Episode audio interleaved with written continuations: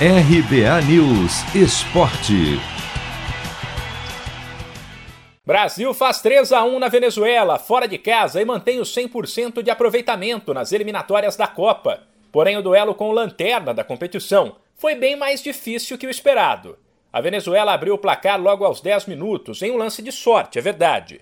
Após cruzamento na área, Marquinhos e Fabinho escorregaram e não conseguiram impedir um cabeceio de Eric Ramírez.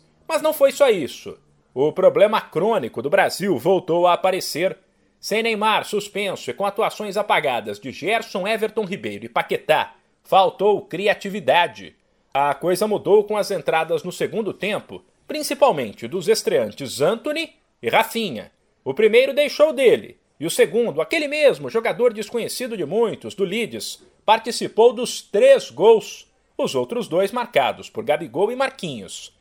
O técnico Tite admitiu que o time teve problemas, mas destacou a importância de um banco de reservas forte. Nós tivemos alguns jogadores que fizeram dois trabalhos táticos. O Rafinha, Anthony, eu acho que eles Arthur. Arthur hum? tiveram dois trabalhos táticos. E esses momentos eles servem para botar bota na arena. Bota na arena para jogar. E eu estava falando com o Juninho antes, é isso que nós estamos fazendo. A nossa própria campanha tem se caracterizado por isso. E nisso estar algumas oscilações, e oscilações como aconteceu no primeiro tempo, ela é do jogo. Ela é, e tem que ser cascudo para saber que estava perdendo o jogo e que tem que te manter concentrado com as peças que entram, dá uma parcela de contribuição técnica. Tite ainda falou sobre a conversa com os atletas antes do segundo tempo. No intervalo eu coloquei para eles, e coloco, ela é sempre conjuntural.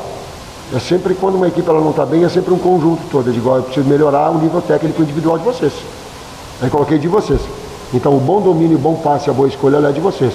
A estruturação e o equilíbrio, ele é meu.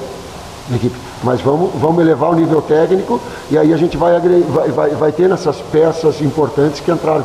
E nessa parcela de contribuição colocando para jogar jovens. O Brasil terá mais dois compromissos nesta rodada tripla das eliminatórias. Domingo contra a Colômbia e quinta-feira contra o Uruguai.